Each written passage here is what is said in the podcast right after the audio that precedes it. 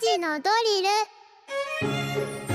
時刻は3時を回りました。さあここから番組を聞き始めたリスナーの皆さんこんにちは。SBS ラジオ午後ボラ系パーソナリティ山田モンドです。さてここからは深く知るともっと面白い静岡トピックスを紐解いていく勉強のお時間。3時のドリルのコーナーです。毎日午後3時に一緒に学んでいきましょう。火曜日の先生はこの方。静岡新聞論説委員長橋本和之さんよろしくお願いします。よろしくお願いします。橋本さん今日最高の同期最低の同期という同期の話をしてるんですけども、はい、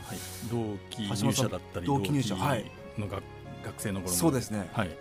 まず最高の同期は。あのこのラジオ管轄してますあのラジオ局の部長さん、はい、SBS ラジオの部長。あちらに姿見えますけど。外に来てます、えーえー同期ですか、えー、同期なんです。どっちですか、まあ、まあ、最高の同期最高の同期と。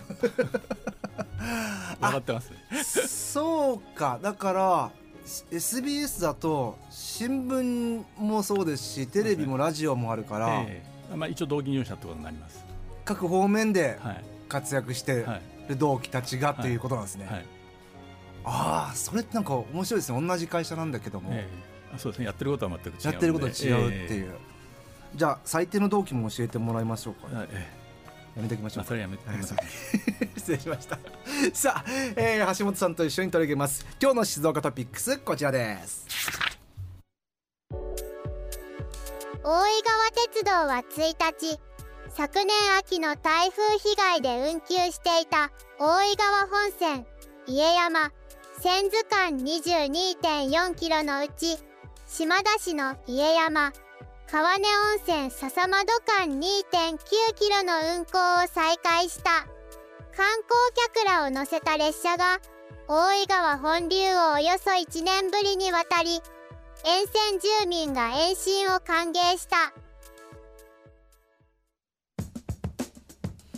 大井川鉄道大鉄復旧までも時間かかってますね。そうですね、えー、あの昨年の台風15号なんですけど、まあ、あの被害に遭われて苦労された方もたくさんいらっしゃると思いますけれども、えー、昨年の9月23日から24日にかけて各地に大雨を降らせて特に静岡県内に大きな被害が、えー、被害をもたらしました、はい。えーと、大井川鉄道が運行する大井川本線なんですけれども金谷線図間の39.5キロで33箇所、うん、それからあのその線図の先ですね、はい。えー、井川線、うん、えー、線図井川間25.5キロで26箇所も、その土砂崩れとか路盤の流出なんかの被害があって、うん、えー、24, えー、4日から両線で、えー、運行が運行の見合わせをしたということです33箇所と26箇所土砂崩れそうですね。ですか、えー、でまあ、それでもそのいろんな復旧の努力をしてですね、はい、伊香線は、えー、10月 8,、えー、8日に千頭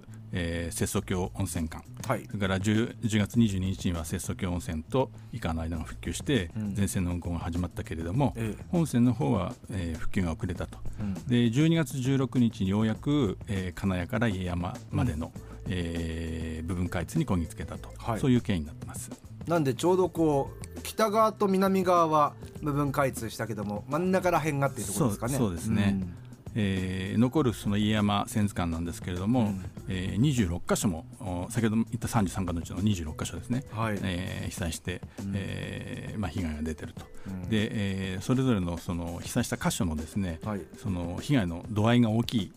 えー、ために、ええ。えー、代行バスの運行をしてその、えー、運送をつないでいると。この間はバスでそうですね、ね、はい、はいはいはい。で今回開通したのはそのうちの、えー、2.9キロ区間で、うん、えー、まあ、1年、えー、余りかけてようやく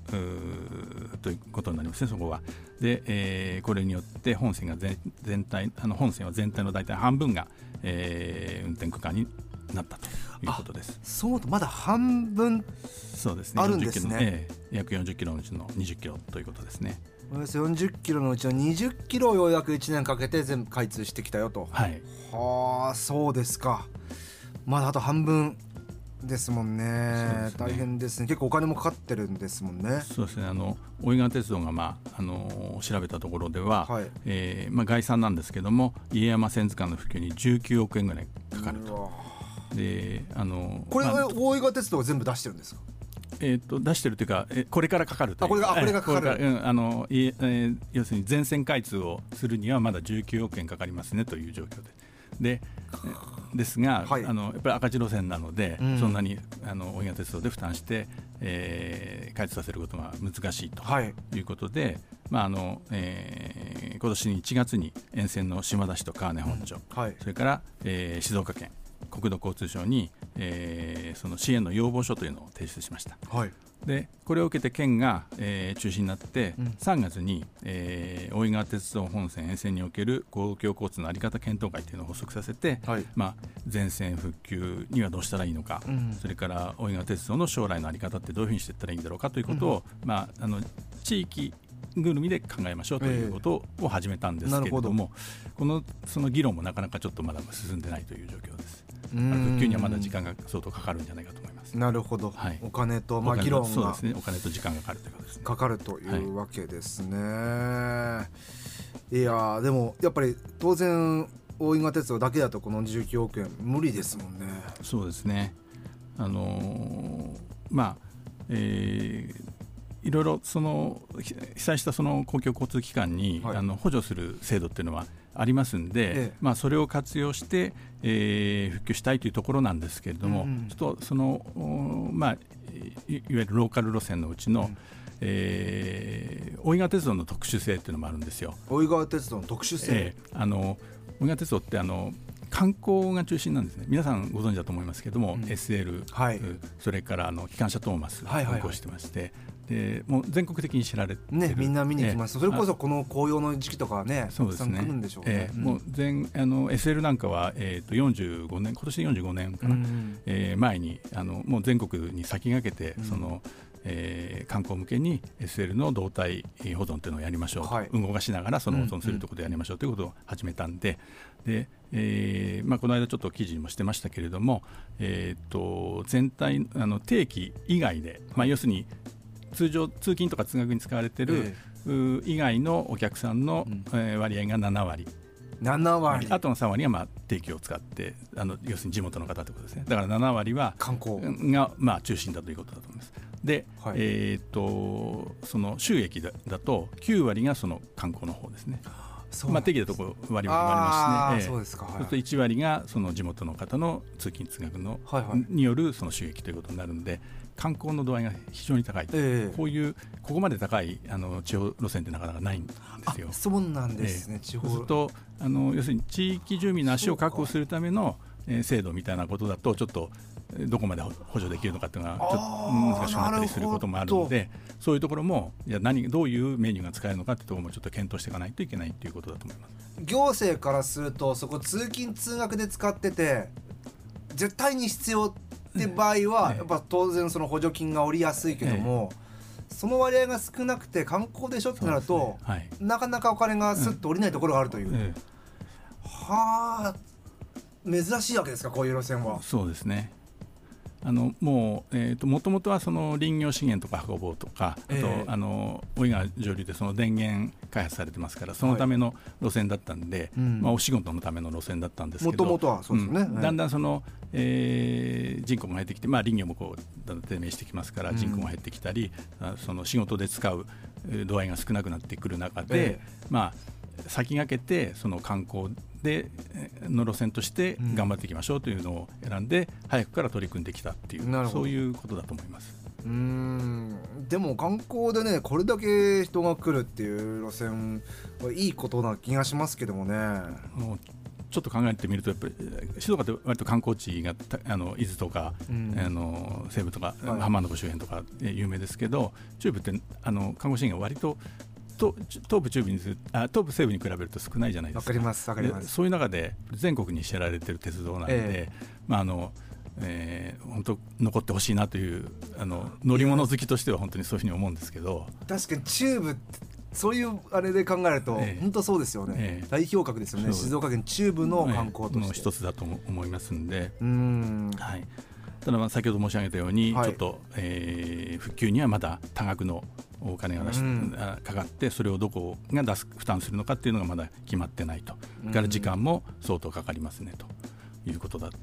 だと思います。なるほど。どうしていったら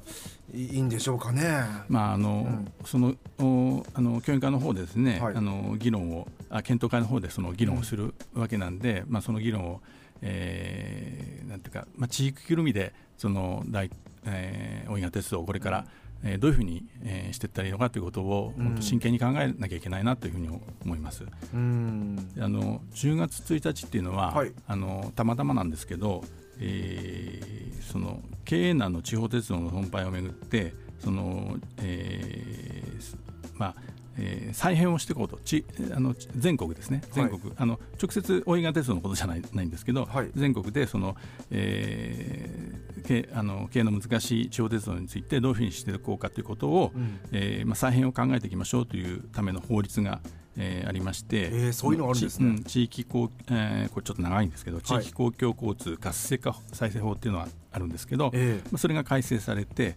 で、まあ、それのかあのその他の関連法案も10月1日に、えー、あ関連法もの、えー、関連法も10月1日に、えー、施行されたんですよ。同じ日に。えー、でこれっていうのはあの今言ったあの再生法とかのその、えー、その改正の主な内容なんですけれども、うん、その経営難のえー、超鉄の損廃をめぐって自治体とか、うん、えー、事業者が参加する再構築協議会っていうのを設けるっていう制度を作ったんですね。はい、これはあのえー、その事業者だとか、うん、それから自治体から要望国が要望を受けて、うん、でえー、国が主導して、うん、その今後の在り方っていうのを考えていく。その中にはだから廃止するっていうことも検討するっていう場合もあると思うんですけども、ええそういう協議会制度を作ったというのがその、えー、改正の主な内容なんですけれども、はい、でこれってあの、えーと、複数の県をまたぐ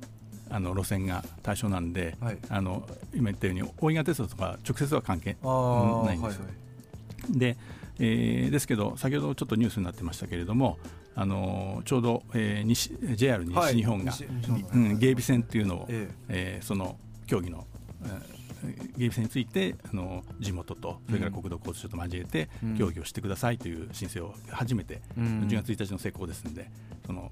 今日初めてしたというニュースになってましたけれども、まあ、あの芸備線かなりやっぱりあの利用者が少ないということで、えーまあ、損廃を含めて検討していくということになるんだなるんだと思うんですけれども、えー、これってのは要するにあのえーとまあ、か今まではあの西 JR 西日本とか東日本、えー、大きな会社はその儲かる路線があって、うん、そこで、えー、儲けたお金でそのカバーしてるわけですよね。の,、えー、ロあのローカル路線をカバーして、はい、あのえー、補っていくと。の赤字を補っていくっていうそういうのが成り立ってたんですけど、うん、あのコロナ禍でもう鉄道の利用そのものがこうちょっと頭打ちというや、はい、あの大幅に減ってしまったとでこれからその、うん、まあ、リモートワークとかもかなりあの普及あの普及しましたのでもその前の通り戻るかどうかっていうのはちょっとわからないという状況の中で、うん、えー、その赤字の路線を今までのように設けたところでからあのカバーするというのが難しくなっているというそういう背景があるので。